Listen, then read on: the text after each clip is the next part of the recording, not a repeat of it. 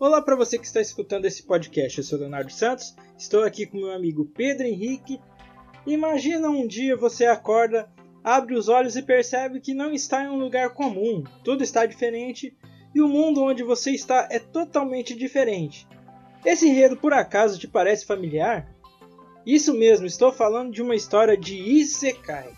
Então fique comigo que finalmente eu vou te ajudar a subir de nível.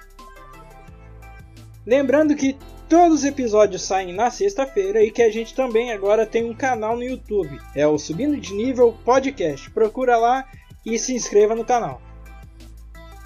Nos últimos anos a gente tem tido bastante né, lançamentos de animes Sekai, só que poucos entendem o porquê, poucos entendem é, da onde vem esse, esse movimento, né? Dá pra se dizer assim, Isekai.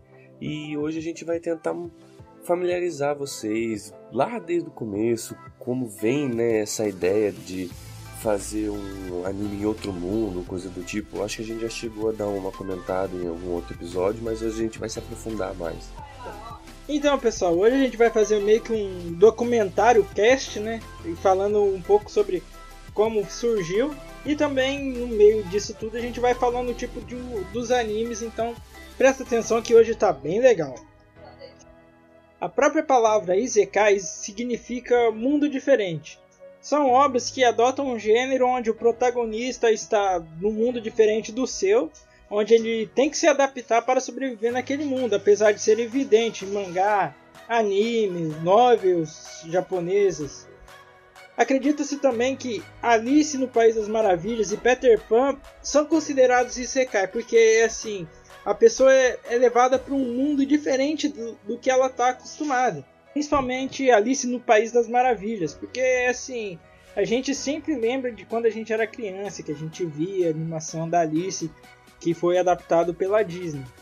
Mas esse não foi o começo. Na verdade, se acredita que a primeira história de gênero é, aconteceu no século 8, conhecido como a lenda de Urashi Taro. A lenda segue um homem chamado Urashima Taro, ao ver um grupo de crianças brincando com uma tartaruga. Taro comprou essa tartaruga para devolvê-la ao mar. Depois de alguns dias, a tartaruga voltou e ofereceu a levá-lo para o Palácio Dragão, uma forma de agradecimento pelo gesto, né? palácio ficava em um reino subaquático e o homem conheceu a princesa Otohime e ficou alguns dias desfrutando da sua hospitalidade. Depois de um tempo, Tarô começou a sentir saudade de seus pais e resolveu voltar para a superfície. Como presente de despedida, a princesa lhe deu uma caixa misteriosa, com uma recomendação que nunca fosse aberta. Quando voltou à sua idade natal, ele descobre que na verdade se passou muitos anos, seus pais já haviam falecido e como ele ficou meio chateado com tudo que aconteceu, ele decidiu abrir a caixa. Por mais que a princesa tinha falado para ele não abre a caixa, ele foi meio teimoso e abriu. E depois que ele abriu a caixa, ele se tornou um velho. Essa foi a primeira história que a gente conhece de Sekai, é muito antiga. É igual o Pedro falou, não ele não estava acreditando que, se, que, era tão antiga porque veio lá do século 8 e é incrível como sobreviveu há tanto tempo. É, e por que, que essa história é considerada o primeiro Isekai contado no mundo? É porque, como a gente pode perceber, é, ele foi transportado para o Palácio Dragão, que é uma lenda né, que é sobre um outro mundo, então isso já se encaixa no gênero Isekai. Mas quando esse gênero deu um bom começo popular. Não, peraí, peraí, peraí que eu tenho um comentário a fazer sobre essa história da princesa, velho. Tá, pode falar. Pelo amor de Deus, ô princesa xarope, né, velho? Por que ela foi dar uma caixa que fez, ia fazer isso, né? Se pá, ela pensou que o cara ia querer morrer logo e daí deu isso de propósito pra ele. É porque. porque não é possível. É porque a cara. gente. É, ali fala que o. Qual que é a lição de moral dessa história? Então, a lição de moral. Seja curioso? A, é, a lição, a lição de moral é não seja curioso, senão você vai ficar velho. Mas o cara, se pá, o cara não saiu perdendo, tá ligado? Se pá, ele queria morrer logo mesmo. Você falou, ah, o cara tava desolado, não tinha motivo pra viver. Pô, se pá, ela ajudou ele, matando ele mais cedo. é, vai saber. Porque ali fala que o os mundos passam em tempos diferentes, né? Não dá para saber ao certo quanto tempo que havia passado do mundo para o outro, né? Porque nada fala da idade que ele ficou velho e nada fala da idade de quando ele era novo. Então, quando que foi o boom desse gênero e ele começou a ser popular? Os primeiros registros de animes que a gente tem são lá nos anos 90, quando o Isekai não era tão conhecido, tanto que o primeiro que a gente tem, ele não foi nem classificado como tal. Na verdade, ele foi classificado como shoujo, né? Ou seja, é aqueles animes, é. Então, ou seja, é aqueles animes ou mangás que são voltados principalmente para o público feminino. É, o primeiro que a gente tem é Fujishi, Fuji, o primeiro que a gente tem registro é o Fushigi Yuji. Yuji. É o primeiro que a gente tem registro é o Fujishi Yuji. Né, que como eu disse, ele foi publicado como um shoujo. A premissa é a seguinte: a história segue duas meninas que são transportadas para dentro de um livro chamado O Universo dos Quatro Deuses. E lá elas são levadas para a China antiga, onde uma delas descobre que na verdade ela é uma sacerdotisa que pode invocar um deus, trazer a paz para o mundo, mas para isso ela tem que reunir sete estrelas. Você já ouviu falar desse anime, Pedro? Nem. Você tem algum anime dos anos 90 assim que você, lembra que seja Isekai? Anos 90? É.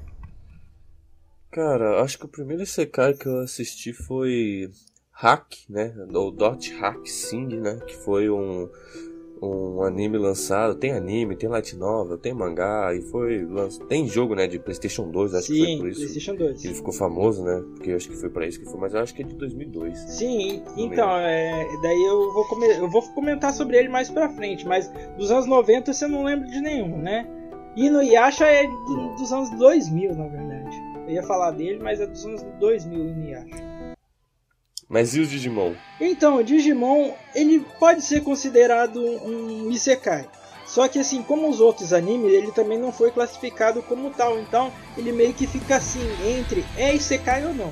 Porque o que acontece? São escolhidos, é, eu acho que é nove crianças, que elas são transportadas para o mundo digital, onde elas conhecem os Digimons, né? E para que foi feito esse anime? Esse anime ele foi feito para vender é os Tamagotchi, ou aqueles bichinhos que a gente tinha no, nos brinquedinhos que você tinha que cuidar dos bichinhos, né? Que cada um tinha um Digimon que na verdade era um Tamagotchi. Tanto que o primeiro jogo do Digimon era praticamente um Tamagotchi no PlayStation 1. E você tinha que cuidar do, por exemplo, você escolhia um dos nove Digimon e você tinha que cuidar deles. Mas é, como eu falei, ele não foi classificado como um, mas a gente pode considerar ele como um. Porque, querendo ou não, ele tem a premissa que foi transportado. Mas essa classificação SK é meio recente, né? Isso, a classificação é recente, mas é que eu falei, ele pode ser considerado um, porque ele foi. É, foi ele, ele pega crianças que são levadas para um mundo diferente totalmente deles, né? E, e o Digimon ele fez tanto sucesso que ele continua passando até hoje. Cada ano é, se renova a história. E e esse Digimon, o primeiro, ele ficou tão famoso que eles, depois de 15 anos, para comemorar eh, esse, essa data de aniversário deles, eles lançaram o Digimon Tree, que continua, depois de 15 não, depois de 20 anos, que continua a história. Inclusive eu assisti o Digimon Tree. E esse ano eles fizeram um reboot para como se o Digimon estivesse passando hoje em dia. É muito bom, eu aconselho a assistir. Então vamos continuar. E depois dos anos 90, a gente passa para os anos 2000. E foi aí que começou o Isekai ficar popular. Então, os destaques que a gente tem dessa década é o Viagem de Chihiro, Hack, que o Pedro falou, e Sword Art Online. Mas por que, que a Viagem de Chihiro é considerada Isekai? A Viagem de Chihiro, além de ser um anime lindo, ter levado um Oscar de melhor animação. Eu acho que é um dos primeiros a levar essa é, esse Oscar de, de animação, né? E conta a história de Chihiro, onde ela viaja, onde ela viaja para um mundo diferente do dela, além de ter criaturas espirituais. É claro, essa, esse resumo que eu dei é muito curto e muito fuleco, diga de passagem, mas eu acho que o Pedro deve ter alguma coisa a mais para falar, porque Viagem de Chihiro eu não conheço. Eu, infelizmente, é, deveria a única conhecer. animação, né? É a, é a única animação asiática, né, podemos dizer assim, japonesa, que ganhou um Oscar. E desde então o Japão vem tentando né, emplacar um outro Oscar. Infelizmente, né, o Oscar não é tão bom assim em, em julgar coisas né, do, da Ásia, assim, aquele estilo de animação, mas Viagem de Chihiro foi um filme muito bom porque ele era muito facilmente entendido, era história de uma criança, né? Então era algo que podia é, interessar todo tipo de público e geralmente isso pesa bastante no julgamento da, da, das pessoas né, que julgam o Oscar. E eu acho que é um dos, cara, um dos melhores filmes assim que tem do Japão, é muito icônico, é muito bom, vale muito a pena assistir. A qualidade de animação é incrível. Você fala, cara, é surpreendente.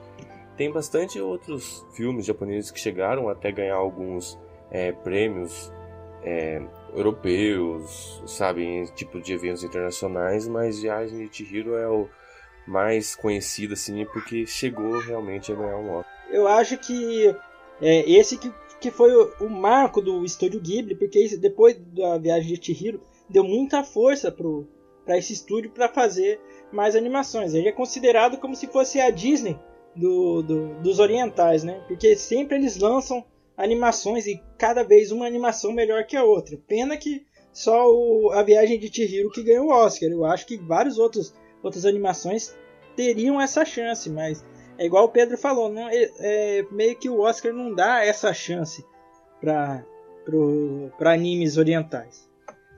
É porque assim, no Oscar, como eu falei, é você fazer uma animação que consiga atingir todo tipo de público, né? Eu não sei por que que a animação eles têm, cara, que esse critério é muito levado em conta, entendeu? Ele tem um peso enorme na, na hora de julgar uma animação. Você conseguir criar algo que é, crianças, adolescentes, adultos, idosos vão conseguir entender a história, vão conseguir, é, é, cara, sentir algo pela história, entendeu? Então, às vezes, é, existem, como posso dar vários exemplos aí de, de uh, animes japonês aí, ou filmes lançados recentemente até, como Kimi no Nawa e, e outros, que tipo, são es, filmes excelentes, que eu acho que, cara, merecia pelo menos indicações, né? Pelo menos, pô, a gente reconhece o filme, mas até podia não ganhar, mas pelo menos um reconhecimento de ser indicado, sabe? Reconhecer que um filme é extremamente bom, mas como eu falei, se não for um filme que é, atinja todo tipo de público, eles não dão nem bola, o que eu acho, cara, horrível da parte deles. Eu acho que muito por parte disso vem do. ou culpa disso talvez seja do, do Walt Disney, né? Porque Cara, ele sempre veio com animação. O Walt Disney é incrível, ele sempre veio com animações extremamente bem feitas, revolucionou o método de se fazer filme é, animado em várias chapas, de que eram gravadas em várias chapas, é, com as de cima se movimentando muito mais e as de baixo bem lentamente, né? Era um trabalho extremamente difícil e é, muito bem feito pela parte da Disney. E eu acho que é, ele sempre fazia um filme que conseguia cativar o povo, né, sabe? Todas as idades. É, é algo que ficou marcado, né? Eu acho que com respeito a ele, eu acho que isso é levado até hoje em dia. Mas eu já penso que não necessariamente o filme precisa atingir todo mundo para ser bom. Eu entendo que esse tipo de filme são aqueles que vão ganhar o Oscar conquistar, entendo. Mas como eu falei, eu preferia, eu queria pelo menos, né? umas indicações né, de animes ou animações orientais para mostrar que pelo menos a gente reconhece que aquilo é algo bom.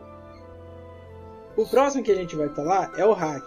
Esse anime, diferente dos outros que a gente estava falando aqui, ele não foi feito propriamente para um anime. Ele foi feito mais para vender o jogo e por isso existem várias histórias que nem sempre é o mesmo protagonista. Mas o primeiro que foi lançado a série se concentra em Tsukasa. É Tsukasa, isso mesmo. A série se concentra em Tsukasa, um usuário de magia e ele é um personagem de MMORPG, que é aqueles MMOs online, né, de realidade virtual. Ele acorda e se encontra em uma masmorra do The World, que é o nome do jogo. Mas ele sofre de perda de memória recente de curto prazo. Enquanto ele se pergunta onde ele está e como ele chegou lá, a situação acaba piorando quando ele descobre que está preso num jogo e não consegue fazer um, um logout ou sair do jogo. A partir de então, junto com os outros jogadores, Tsukasa embarca em uma busca para encontrar a verdade por tudo aquilo que está acontecendo dentro do jogo. Então, eu não lembro nada do anime, porque eu assistia. Quando eu assisti, eu era. É, eu tava começando, né? Foi um dos primeiros animes que eu assisti. Eu assisto anime há bastante tempo. E eu tenho um problema na memória, porque assim. Eu não consigo. É, sabe, gravar muito bem. Eu assisto tanto anime, tanto anime, tanto anime, que é, os antigos vão sendo apagados assim na memória. Eu sei que eu assisti, eu lembro assim por cima, mas tem outros que eu não lembro nada, cara. Que eu, eu recentemente eu comecei a reassistir bastante anime antigo, porque é, eu tenho, cara, eu tô tendo basicamente como se fosse uma é, como se estivesse vendo o anime pela primeira vez. A partir do momento que eu começo a ver o anime, eu começo a lembrar muita coisa dele. Mas é, eu tô tendo que assistir para lembrar de alguns, porque eu, faz muito tempo que eu assisti. E quando você assistir muito, muito, muito, muito mesmo, aí é difícil você colocar tudo na memória. Então eu só lembro geralmente dos mais recentes que eu assisto. Agora por último a gente vai falar do anime que eu mais gosto e eu considero o que deu mais força para esse gênero, que é o Sword Art Online. Ele foi publicado. Como é que você gosta disso? Cara, é, é assim, eu, se você não tivesse me apresentado, nada disso teria acontecido na minha vida, você sabe disso, né? Ele foi publicado em 2002 e terminou em 2008. O primeiro título ele foi adaptado para Light Novel em 2009, porque antes ele era só publicado online. O cara escrevia lá no blog dele e lançava. Então, em 2009 ele virou uma light novel. E em 2012 foi lançado o primeiro anime do título. E ele se tornou extremamente popular e deu uma revigorada para o gênero de, de Isekai.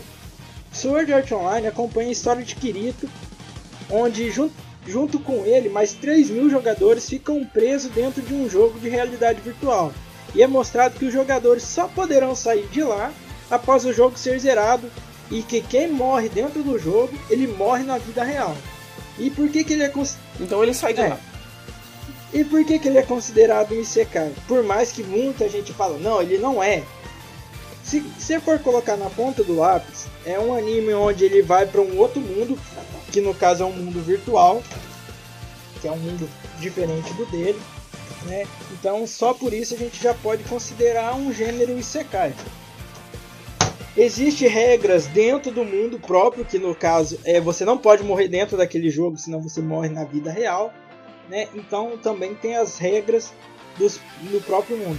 E tem os seres daquele mundo também. Por exemplo, tem dragões, tem monstros de lá, tem várias outras histórias que a gente não só consegue saber da história do Enfield só se você ler a light novel, porque assim o anime ele deu uma, uma como que eu posso falar, deu uma encurtada muito grande do que a história poderia ser contada. E o Pedro vai dar suas considerações aí sobre o anime, porque o cara vocês entenderam, né, galera? Eu só posso falar depois, né? Ele tem que falar primeiro. É, né? Claro, é eu que tô dando um resumo do negócio aqui. É isso aí. Então, é, o Sword Online teve uma primeira temporada excelente, cara. Foi um. Cara, olha, minha cabeça explodiu quando assisti a primeira temporada. É muito bom, cara. A primeira temporada é incrível. Prime... Não, pera aí. Primeira né? temporada, primeira parte ou primeira temporada inteira? Não, primeira temporada inteira. A galera reiteia a parte da Sadinha porque ela não é assim, realmente, não é tão boa igual a, a, a os, os três do primeiro episódio. Mas é, complementa bem e, cara, é muito difícil você escrever, tipo, é, histórias assim, sabe, manter um nível decente da história sem derrapar nenhuma vez, entendeu? É, derrapar é aceitável, mas a, o que me chateia bastante no, no, no Sal, né, no online, é que é, o autor derrapou, e, mas ele não retornou ao nível né, da, da, primeira temporada. Ele só foi só, cara, ele não derrapou. O maluco escorregou e tá indo ladeira abaixo, tá ligado? É. Você então... ia falar do Gangale Online, que é a segunda parte? É, o Gangale, né, na minha opinião, é, foi um pouquinho, né? Deu para sentir um pouquinho daquilo que foi a primeira temporada, não tanto, não tanto, porque ele é a, a, o terceiro arco, né? Então ainda era recente. Mas após o Gangale, cara, teve, olha, um declínio na qualidade da história, roteiro muito grande. Muito, opa, teve um declínio na qualidade da história, um roteiro muito grande. E isso é bem triste, porque era uma obra que eu curtia bastante. É, mas, e eu não consigo ser que nem tipo fã de Star Wars que ah, é, só leve em consideração os três primeiros filmes, ah, só assiste a primeira temporada de Sal. Pra mim não é assim. Pra mim eu assisto tudo, é, porque é, querendo ou não, o, as continuações são coisas que o, o autor quer que a gente saiba, então faz parte da história original, não tem como você não levar em conta, porque se é o, que o, o autor quer, tem que ser levado em conta. Então é, eu não consigo ignorar né, a parte da história e o que me deixa bem triste, né? Porque, cara, se você assiste o Sal hoje em dia, você sabe que, olha, a coisa tá triste. É assim, é... por que, que eu me apaixonei tanto por Sal? É porque, assim, eu, eu gostei do, da, do primeiro arco, principalmente. É, na hora que ele começa a ficar com a, com a Asuna. É um romancezinho que eu gosto tanto. É, cara, é um dos romances mais legais que eu assisti, cara. Sim, muito, é muito bom. bom. Porque assim, eles começam a contar uma história como se eles estivessem vivendo lá dentro, como por exemplo assim, ah, a gente se casou ali dentro. Então eu acho muito bom. É, a segunda parte do primeiro arco eu gosto porque assim mostra que o Kirito gosta tanto da Asuna que ele decide entrar em outro jogo só para salvar ela. E ele, e ele meio que faz assim, não, eu tenho que salvar ela de qualquer jeito. E mostra que ele é um cara. O que eu fico meio irritado é porque assim, ele foi um cara que conseguiu zerar o jogo do, do, do, da primeira parte do, do arco. E quando ele entra no jogo novo, meio que ninguém conhece ele. Cara, imagina, por exemplo, 3 mil pessoas ficou presa dentro de um jogo. Imagina a notícia que é isso. E quando eles conseguem sair, Cara, ninguém. Conta que a maioria morreu. É, não, sim. Mas depois que eles conseguem sair, tipo, meio que eles estão cagando pra não saber nem quem que foi o, o salvador do, do pessoal ali. Porque imagina, Kirito salvou o pessoal lá. Quando entrasse num jogo novo, mano, era pro cara ser conhecido por todo mundo. Isso que eu fiquei. Mas aí que tá, né, o problema. O problema é que, tipo assim, o segundo jogo, né, eu acho que o espaço entre uma é, entre a, o primeiro arco e o segundo, né, não tem um espaço muito grande ali. E eu acho que poucas pessoas sobreviveram ao primeiro arco, né? Então, acho que presente mesmo naquela situação onde o Kirito derrota o boss final, tinham pouquíssimas pessoas. E às vezes, né, sei lá, mano, pessoal, que eles às vezes tá cagando mesmo pro maluco, foda-se. Ah, mas, mas o legal foi quando ele batalhou com o general lá do, das fadas vermelhas, onde mostra que realmente porque que ele era, era o fodão ali do jogo. É, o que eu sempre gosto é, é quando dá essas, essas viradas do, do Kirito. Então, a terceira parte, que no caso é a segunda temporada, eu gostei do, Gangue Online também, porque mostra um jogo totalmente diferente. Então, eu gosto porque ali tem um cara que reconhece o Kirito, que no caso é o vilão principal. Só que a gente acaba descobrindo quem que é o vilão por trás da máscara só assistindo a abertura do, do anime, a OP, né? Que era no caso. Mas, por isso que geralmente eu não assisto OP, eu assisto uma vez para ver se a música é legal. A cena é muito legal, eu começo a ouvir ela no YouTube ou em algum outro lugar, mas rever assim a OP geralmente eu não vejo, porque geralmente tem muito spoiler. E esse foi o maior spoiler de todas as aberturas que eu já recebi. Eu acho que eu não, não vi outra que chegou perto desse, que eu fiquei irritado. Daí, agora a terceira temporada, que é o Alicization, cara, é, eu não gostei, eu não gostei, principalmente a primeira, a primeira parte, onde mostra que o Kirito, tipo assim, é, tem o Kirito número 2 ali. É, então, voltando ao que eu tava falando, o Kirito 2, ou o Kirito Shine, né, que, que é a mesma coisa do Kirito, a diferença é só a cor de cabelo e a cor dos olhos. O resto, tanto que ele aprende todas as artes que o Kirito poderia ensinar, inclusive a arte de conquistar garotas, porque além da, da, da Alice que ele estava atrás, ele conseguiu conquistar um coraçãozinho ali, né? A mais.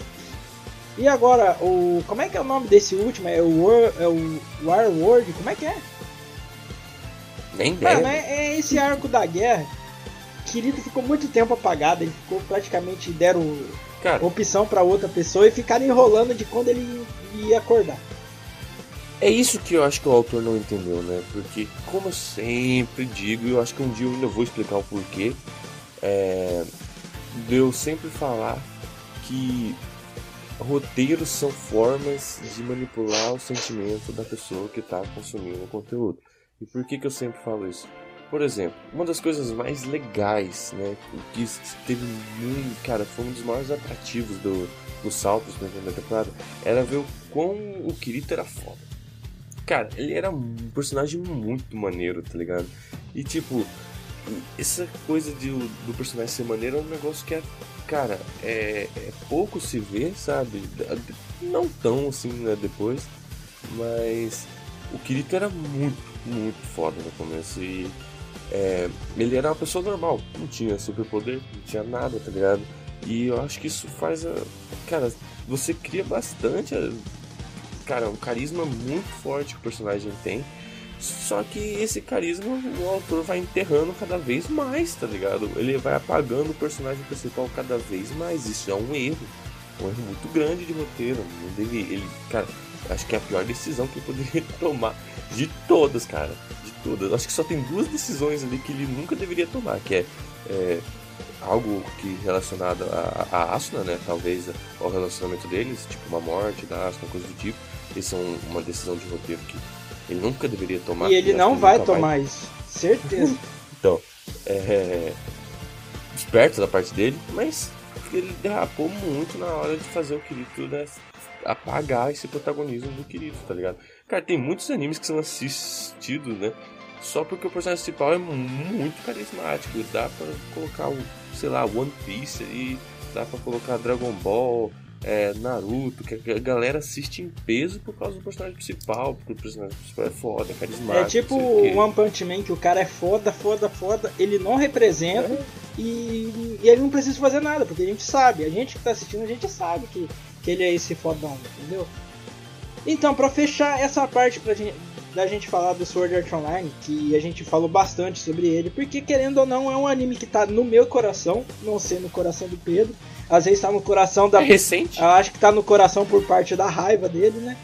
Mas, é, por último, falando do, do Sword Art Online, tem o mangá que conta desde o comecinho, assim, do, do, do começo de tudo, é diferente do anime, onde acompanha o Kirito e a Asuna desde o do, do primeiro andar, mas dá um enfoque mais na, na Asuna. Então a gente meio que a gente começa a entender por que, que o Kirito começou a gostar da Asuna é, antes de conhecer a Sasha, que é aquela menina que morre, né? Então, é assim, tá lançando ainda, dá, é só procurar, que eu não lembro o nome do mangá, mas procura que ele é muito bom. Tá, então a gente fica pensando, por que que é, esse tipo de, de, de, gênero ele é tão, como que eu posso dizer, não, não popular, mas por que, que ele é, sempre passa, né? Por que, que sempre tem o mesmo número de, de anime com o mesmo tema? É, a quantidade de obras de secais depois do Sword Art Online ele aumentou muito e inúmeros títulos e o gênero aparece em cada nova temporada né? Porque é uma história que acaba se repete. Porque o que acontece? Deixa eu só terminar aqui. Porque o que acontece? O protagonista é sempre alguém que tem uma vida considerada ruim, ou que o cara é inútil, alguma forma assim. Ele acaba sendo transportado para um mundo novo, né? Onde no mundo novo ele consegue ser um cara totalmente diferente do mundo que ele tá, onde ele tem poderes, ou às vezes nem tem um, um poderes tantos assim diferentes, né? E que acaba ele sendo o cara que tem que salvar aquele mundo. É a forma do, do protagonista de Sekai, é isso. Era um cara que era infeliz no mundo dele, que ele vai para um mundo novo, ele começa a gostar daquele mundo, ele tem que salvar o mundo para ele tentar sair dali e geralmente o grupo dele é formado por algumas mulheres que acabam sendo até mais forte que ele ou tendo uma personalidade mais forte que ele. Então, um dos. Acho que um Sekai que eu assisti antes de é, Sal. Acho que foi Dog Days, cara. Um dos primeiros Sekai que eu assisti. É, eu assisti inteiro, né? Teve um, um arco final, pode-se dizer assim. É, não sei se dá pra dizer recentemente, mas nos últimos anos que eu não lembro qual é. Mas é, teve um, um hiato bem grande entre a, a segunda e a terceira temporada. É, ele é bem simplesão, né, o roteiro em si, mas eu assisti ele bem antes de Sal, é, talvez um ano, alguns meses antes só, mas ele é algo que, sim, sabe, venha junto com o Sal nessa onda, não dá para dizer nem que Dog Days, nem que é, Sal influenciou né, no aumento de anime Sekai, não dá para ligar diretamente, não tem, não tem essa certeza, então Bom, colocando aí junto no pacote de Isekais que tem é, esse estilo meio é, RPG, sabe? Estilo de jogo RPG. Tem vários, né? O meu preferido é Raito Gensou no Vingar. O, o porquê disso é porque eu acho que é muito legal na história mostrar como é seria, né, o mais próximo assim da visão do autor, como seria a, a vida real num no mundo de RPG, sabe? Que não é só é, matar monstrinho, coisa do tipo ali, os caras têm que trabalhar e matar para sobreviver. É que ah, o bicho que eles matam é como qualquer um que sente dor. Então é algo muito legal. A galera curte bastante Log Horizon, que é, é muito bom o anime também. Assisti, gosto. E não vejo a hora de outros. ter uma temporada nova sobre Log Horizon. Acho que vai ter, sabia? Quando a gente não sabe. É, não, acho que já tem data, eu só não sei mesmo. Mas o. Mas assim, tem bastante animes, né, que seguem esse estilo RPG. Eu acho que é o mais famoso mas eu acho que esse aumento na, na quantidade de Sekai vem de um. Eu acho que eu já disse isso em algum outro episódio, que o Japão tava passando por um problema, né? Que, cara, tava morrendo a criatividade da galera ali, tava no, em baixa. É porque, assim, quando... as histórias de Sekai sempre seguem a mesma coisa, igual eu tinha falado. É um cara que vem de outro mundo, porque na vida dele tava totalmente horrível, e ele é transportado para um mundo diferente, onde ele é considerado o escolhido que vai salvar o povo dali que tem que matar, por exemplo, o Rei Demônio. É um dos objetivos. Então, um, você deu o exemplo do Konosuba, né? Que, que um, um Isekai de comédia muito bom. Tem outros Isekai de comédia. É, aí, tipo assim, começaram a vir é, coisas que são iguais e secais, só que não, relacion... não necessariamente o cara tinha que vir de outro mundo. Dá um, um ótimo anime que segue todo o padrão Isekai, só que o cara não vem de outro mundo, é o Goblin Slayer, que é um anime excelente. Só que né? eu acho que, eu, é, que realmente pra... vale a pena assistir. Oh, desculpa, mas eu acho que o Goblin Slayer, a gente não pode colocar ele no, no modo Isekai, sim como um anime de RPG, porque assim, querendo ou não, o cara ele não saiu do mundo dele, aquele ali é o mundo dele ele conhece as regras dali, ele sabe como sobreviver ali. Então, eu acho, pra mim, na minha visão, ele não é um Isekai, ele só é um anime de RPG. Como existe muitos Cara, outros. Mas aí que tá, aí, aí que tá a, a, comparação que eu fiz. Ele tem tudo que um Isekai tem, só a parte do cara não vir de outro mundo, entendeu? E eu acho sim que Isekai é, os Isekais realmente influenciaram na hora da criação do Goblin Slayer. Eu não acho que o criador teria simplesmente é, criado o, esse anime do nada. Eu acho que realmente teve bastante influência dos animes de Sekai. É, só que quando você coloca né, na mesa lá, não, tem que vir de outro mundo, isso é realmente necessário? Talvez sim, talvez não, não, não sei dizer. Porque é, tem uma galera que é, acredito que Sekai não necessariamente precisa. O João, por exemplo, é um amigo nosso ele lê mangás e considera Isekai é, tudo o que acontece, tipo assim, o personagem morreu e reencarnou, por exemplo, já vi pro, pro João, isso já é considerado é, Isekai. É claro, o cara vem de tempo, é considerado Isekai. Não, não de outro mundo. O cara reencarna no próprio mundo. Não, ali, sim, né? mas é Não. assim, ele teve uma reencarnação. Ele veio do- de uma parada diferente do, do que ele estava acostumado, entendeu? Não, o cara morreu e reencarnou na mesma época, no mesmo tudo, entendeu? ah, sim. Então, no caso, é só a reencarnação do cara só. É, então, é, tá- algum já considera, por exemplo, viagem no tempo, né, Isekai ou coisa do tipo. Não necessariamente tem que estar ligado ao RPG, né, então... é, porque nem todos é. os secais são RPG. Então, daí, é, Tata no Yusha, que pra mim foi um dos melhores secais do, recentemente que eu assisti, é ótimo o anime, ótimo anime. Tem uma derrapada ali no meio, mas o resto é ótimo. Então, eu, É, que nem eu falei, a, a ideia de você derrapar é aceitável. A ideia é você. ah, Você só não pode derrapar e nunca mais voltar pra cima, tá ligado? é. Se você cair, você tem que levantar. Então, com tantas é, animações seguindo a mesma história, a gente tem, como que a gente pode dizer, uma reformula- reformulação da- do que é considerado o, o anime de Isekai para ele não se repetir. O próprio o Shield, Shield Hero, né? Ou no caso The, The Rings of Hero, não, The Rings of Shield Hero, que é o, o herói do escudo. É um desses, porque assim, Tata no é, Yusha, o Tata, o Tata no Yusha, sim. Mas por que, que a gente considera uma reformulação dessa forma que a gente está acostumado?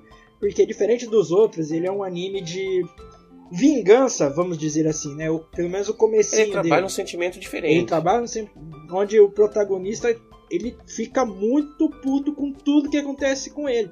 Eu no lugar dele também eu, eu ia querer que todo mundo morresse depois que que aconteceu. A ideia não é o protagonista ficar puto, é quem tá assistindo ficar puto também, tá Então, ligado? Cara, eu não perdoaria ninguém depois do que tudo que aconteceu com ele.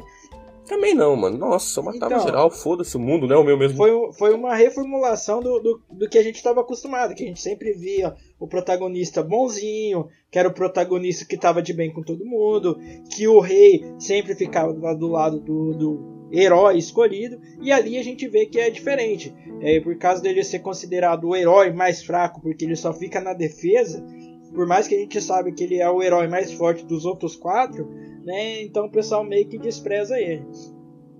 Mas eu acho que não é só por ser fraco, assim, que a galera despreza, né? Porque tem um antepassados, assim, e, e aquele rei FDP lá, ele vive falando que o, o, o herói do escudo, ele na verdade ele é um vilão, entendeu? Não, mas então, é- é- Mesmo antes de saber se o cara era fraco ou forte, a galera já tava metendo Mas então, é porque assim, tinha a religião lá dos três heróis. Porque eles sempre colocavam um herói do escudo abaixo dos três heróis. Por isso que Sim, era sim, considerado vilão.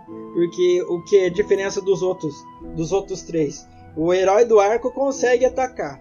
O herói do, da lança é considerado na parte de ataque o mais forte. E tem o herói da, da espada que também ataca. O herói do escudo é o único que não conseguia atacar ninguém, ele só defendia. E é por isso também que ele conseguiu ser mais forte que os outros, porque ele conseguiu entender como é que o mundo ali é, rodava, né? Diferente dos outros que achavam que ali era só um jogo. E a gente, Ainda acho, É. mas... e a gente tem vários animes que não seguem a mesma linha. Por exemplo, a gente tem o The Saga of Tanya Devil, que é daquele da menininha. Um executivo ganancioso ele acaba reencarnando num corpo de uma garota soldado no meio de uma espécie de guerra mundial com magia e acaba subindo os escalões até virar o, o general da porra toda ali e ser a general mais barra pesada de todos os exércitos. O Pedro, o Pedro me recomendou esse anime, cara, eu gostei muito porque tipo, você não espera que o cara vai para um outro mundo e reencarnar numa menina de 9 anos. Mano, é muito bom esse anime, porque o cara só se ferra, cara. Ele faz de tudo pra vencer a merda da guerra. E, cara, hum, os caras não seguem a, a, linha de raciocínio dele. Ele, olha, é frustrante, né, pro personagem. Isso é muito engraçado, cara. É muito engraçado. Outro diferente que a gente tem na lista também é o Isekai Iyazaka. Peraí. Isekai Iyazakaya Japanese Food from Another World, né? Que segue uma história do, de um cara que ele era o rei demônio. Ele acaba vindo pro mundo no- nosso, que é um Isekai ao contrário. Em vez de, do protagonista sair do mundo que a gente considerava normal, foi pro mundo de magia. Esse é o contrário. O rei demônio acaba vindo pro nosso mundo e ele acaba virando um dono de um restaurante que serve comida para pessoas normais. Cara, pera, dono do restaurante? É, o que tá escrito aqui é dono. Ou ele... Não, na verdade eu acho que ele só trabalha no restaurante, aqui eles escreveram é, errado. Ele trabalha no McDonald's, Isso, na verdade. Ele trabalha no McDonald's. ele trabalha no McDonald's. Legal que o herói, né, do, do mundo dele, ele vem. Ah, é, é heroína, né? O, a heroína vem é, atrás heroína dele. Que, que era considerado o herói do mundo dele, né? Que tinha que matar o Lorde Demônio, não sei o que. Só que o cara sai lá do mundo e começa a trabalhar no McDonald's. Não, ele só, ele... Cara, essa história é incrível, não, é muito bom o esse bom, livro, O bom é que assim, ele dominou o mundo dele, daí ele vem pra cá e fala, como que eu vou dominar o mundo? Ah, eu vou trabalhar no McDonald's, virando gerente, depois que eu virar gerente, eu viro um dos donos do, do, do da, da franquia, virando dono da franquia, eu domino o mundo inteiro. Do... o cara, já que eu dominei meu mundo, eu vou dominar o mundo pelo McDonald's. Que na verdade eu acho, Cara, eu acho que não é McDonald's, tem um outro nome lá, porque eles não podem colocar McDonald's. É, mas é um McDonald's, é né? McDonald's. ele, ele, só que em vez de ser um M, eu acho que é um W, tá é... ligado? Né? Mas, é, assim, até engraçado. O, o que que fez, eu acho, que esse aumento, né, que eu tava explicando lá atrás, que eu acho que eu não terminei a linha de raciocínio, né, que tava o Japão tava passando por uma, uma não sei se dá para dizer decadência, tá? mas por uma falta assim de criatividade, sabe, por parte dos criadores. E quando veio a ideia de da premissa, né, de você vir de outro mundo e isso fez para um mundo RPG, isso explodiu tanto no Japão, fez tanto sucesso. A galera lá, todo evento de criação de, de conteúdo lá, a galera só metia um Sekai ali é, de tão famoso que tava, porque isso abriu portas para milhares de tipos de ideias diferentes. É, então tiveram até que eu acho que em algum um ou outro evento assim os caras tiveram que proibir uh, os animes de Sekai porque só tinha Sekai. É, tinha muita história de Sekai e o pessoal já tava meio enjoado, né? Porque assim, parecia que uh, ah, vamos escrever um livro. Que ideia que você tem? Ah, vamos escrever um Isekai. E toda hora toda, toda nova light novel que a gente via era sobre sobre Isekai. Inclusive, se você for procurar mangá, você vai encontrar 300 tipos de Isekai diferentes. Então, eu acho que a galera, né, eu não tenho nada contra. Eu, mano, se for para lançar que lance mais um milhão, desde que seja bom, eu não tô nem aí, cara. Se for bom, se o roteiro for, cara, bom, para mim lance o no que você quiser, cara o que você quiser mesmo, tá ligado? Cara, tem uns mangá aí da. É, os Mauá, na verdade, que são, cara. Com o João Lê, que ele me fala as, as, histórias e eu fico de cara de como absurdo, tá ligado? Tem umas coisas muito pesadas, tá As ligado? histórias acabam sendo então, sempre a mesma, né? De, do, dos Mauá. Não, não de Sekai, eu estou falando não, de histórias do, normais, do Mauá, extremamente pesadas, tá É, então eu acho assim, desde que você, você faça o que você quiser, cara. Assim, eu não me importo. Desde que pra mim eu gosto, entendeu? Ah, Se for bom, eu vou gostar, independente do gênero. Então lance mais. E, e só dando um. Querendo ou não, eles sempre lançam Isekai que acabam revolucionando o termo. Igual, o próximo que dessa leva que a gente pode ver bastante, que vai começou com o TT no Yusha, que vai continuar, que é esses Isekai de vingança. Igual, eu não lembro qual que é o que vai ser lançado agora. Eu tenho que dar uma pesquisada depois. Mas vai ser lançado ano que vem. Que ele é totalmente um Isekai sobre vingança. Porque, assim, o cara ele sofre muita coisa. Eu não sei nem como é que eles vão adaptar esse, esse anime. Porque no mangá o cara ele sofre abuso. Tanto sexual como psicológico, físico. O cara sofre. E quando ele volta pro mundo, que ele acaba querendo se vingar do mundo, ele pega e pega cada um que fez uma vingança, é, que abusou dele, ele pega e prepara uma vingança que, cara, é horrível. Tem um lá que a, a menina chega a ser devorada. É, é, assim, é, a pessoa come a parte do corpo dela enquanto tá fazendo sexo, cara. É muito forte. E eu não sei nem se eles vão adaptar desse jeito. Tem que adaptar, cara. Pô, não tem porquê. Cara, eu já falei.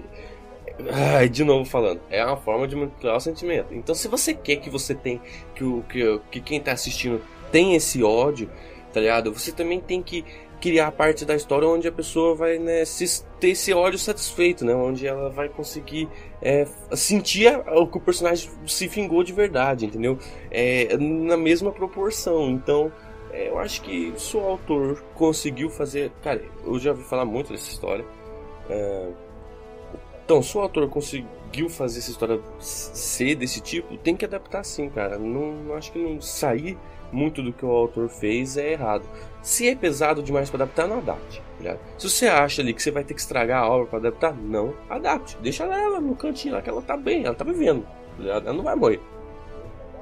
E, e aí, Pedro, por que, que você acha que os Isekai fizeram tanto sucesso assim após de 18 anos ter esse surto de popularidade e sempre acaba renovando e conquistando cada vez mais fã, justamente por essa premissa que sempre tem? Então, depois né, dessa, da, dessa premissa né, que abriu muitas portas, né, a galera, muita gente que é, queria, queria né, se tornar um criador de história, né, um escritor, coisa do tipo, mangaka, eles acabaram tendo um estado, falaram, cara, eu tenho uma história muito boa sobre esse assunto, eu posso criar, e geralmente são histórias boas mesmo, os secais poucos tão, são ruins, entendeu? É, e eu acho que o fato de pouco ser ruim é um negócio que contribui muito. É tão famoso o gênero atualmente que sempre tem o seu espaço né, na, na, nas, nas temporadas de lançamento, seja inverno, verão, outono, primavera, sempre vai ter Isekai lançando, entendeu? De tão forte que o gênero se tornou. E é, com, como eu disse, abriu portas enormes, né? Portas criativas. Então, cada muitas pessoas assim que queriam e não conseguiam viram, né, como uma oportunidade de criar uma história extremamente boa. Então, como né, o gênero abriu uma porta criativa muito grande, né? É, muitos são sempre muitas ideias boas, geralmente, né? É, o termo acaba se renovando muito cedo, porque geralmente ideias muito boas elas não vêm fácil, elas não são algo que você vê em tanta quantidade igual tem de SK, entendeu? E pra, cara, ter essa, essa sempre essa renovação do, do estilo e não sei o que. Geralmente demora um ano, sabe? Para vários tipos de poucas pessoas terem ideias decentes a ponto de renovar um, um, um gênero em si. Mas como o Isekai é tão grande, né? tão popular o estilo. Mas como esse é tão grande, tão popular o estilo, o gênero se renova constantemente porque, cara, a, a, galera realmente tem ideias muito boas, tá ligado? Uma hora provavelmente essas ideias vão acabar diminuindo, né? Vai ser mais difícil criar, mas até o momento a gente tá em alta ainda, cara. Isso é muito bom, eu fico muito feliz até. Então, pessoal, a gente vai ficando por aqui. Só por último, o que eu queria falar é que eu espero estar tá vivo para um dia ter uma tecnologia tipo o do Sword Art Online, onde eu vou apenas estar deitado e conseguir jogar com a mente, né?